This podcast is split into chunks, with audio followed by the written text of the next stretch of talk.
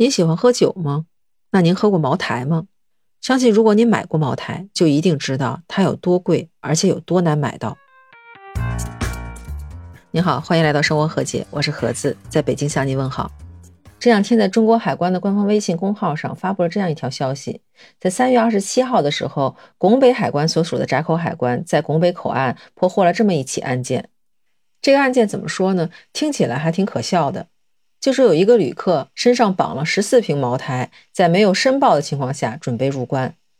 当时看到这个新闻标题的时候，我就特别好奇，心想这十四瓶茅台啊，您想一瓶茅台大概重量是一斤左右，十四瓶那就相当于是十四斤，加在一个人身上那还是挺重的。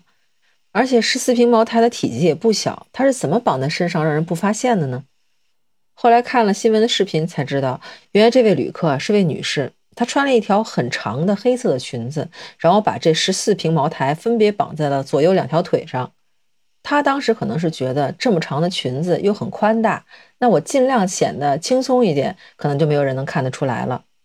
而且过安检门的时候，一般检测都是金属类的物品，像茅台酒这种产品，大多数都是玻璃和水。那过安检的时候，看起来也不太会容易被人发现。不过也不知道是不是因为这位女士是第一次做这样的事情。所以让他暴露的最主要原因，第一个就是他看起来神色非常的异常，另外就是他的步伐很沉重。你想，十四斤啊，加在任何一个人身上，估计都不会显得跟没事人一样吧？说到这儿，让我想起我上学的一个经历，就当时体育老师曾经一度让我们在跑步的时候腿上绑上沙袋，不知道你有没有这种经历？但是那种沙袋呢，重量也不是很大，可能也就一两公斤的样子。所以你想象一下，如果把这绑在脚腕上的沙袋。改成每只脚七公斤，那是怎样一种感觉？就这么一想，我就挺佩服这位女士的勇气的。所以在当天大概晚上五点半左右，当这位女士通过拱北口岸离检大厅海关无申报通道准备入境的时候，工作人员就把她请到了办公室。这么一数，才发现原来她身上绑了这么多瓶茅台。这为了能赚钱，真的是什么都能豁得出去。只不过这方法看起来着实是有点笨拙。海关报这条新闻的主要原因，也是希望劝告那些希望能够通过国内外差价来谋取暴利的这些人，尽量不要有这种非分的想法。当然，这个消息出来之后，也是引起了很多网友的关注，也冲上了很多平台的热搜榜。当然，大家肯定都明白，像这种私藏或者在身上绑一些东西，企图蒙混过关的这种行为，都属于走私行为。但是，很多网友却提出了另外一个疑问，就是茅台本身是国产的产品。为什么要从国外走私到国内来销售呢？那有些网友就在线给他们解释，说这个茅台啊，在国内比国外要卖的贵。我当时看了这个回答，我就觉得挺奇怪的。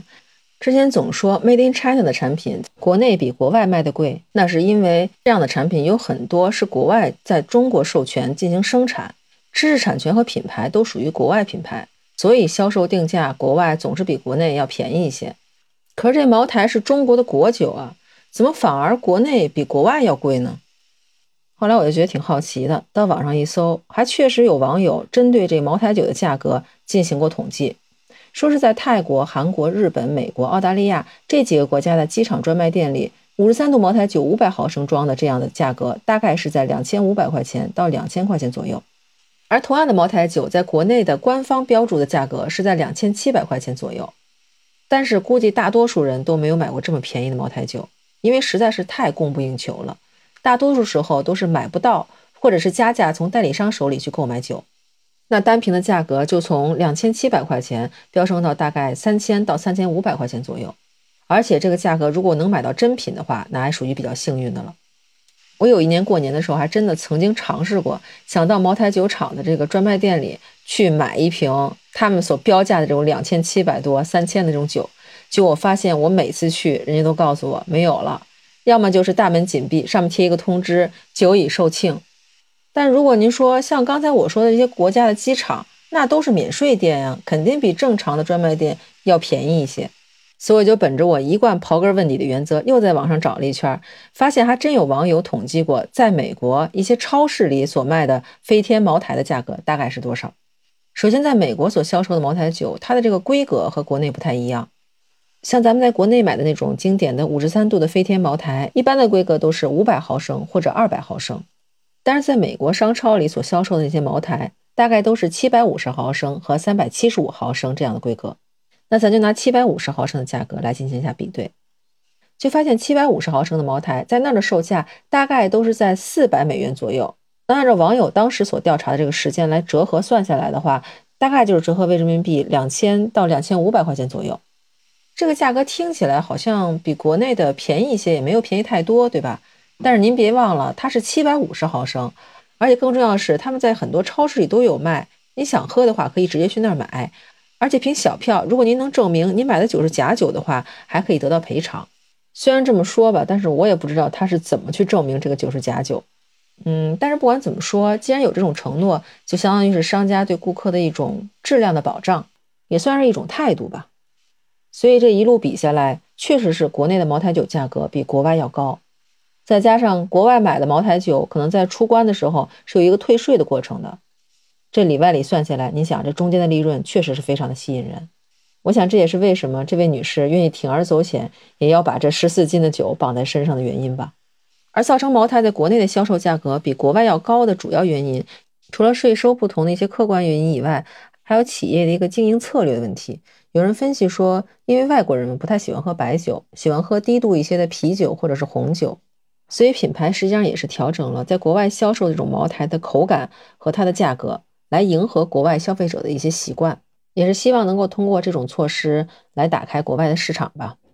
虽然厂家这样的营销目的是可以理解的，但是自从这个消息发布到网上之后，就有很多的中国人在出国旅游的时候，到国外的超市里去找这种酒，看看能不能买到这种便宜的茅台酒。也有人买到了，说喝完了以后发现这国内的酒和国外的酒完全不是一个味儿。还有的网友反映说，这国外根本就没有买到茅台酒嘛。很有可能是这几年由于中国人买的多了，所以茅台酒逐渐在国外也很难找到了。反正至少我在国外生活的时候，没有发现各大超市里能够找到茅台酒的身影。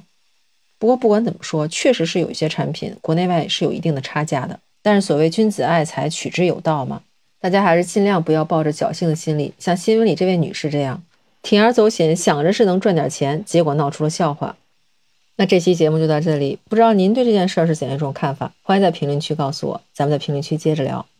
当然，如果你想换一种方式跟我聊天的话，也欢迎在那个绿色可以聊天的软件中搜索“盒子”的拼音八八六八八，就可以找到我了。那感谢您收听《生活和解》，咱们下期见，拜拜。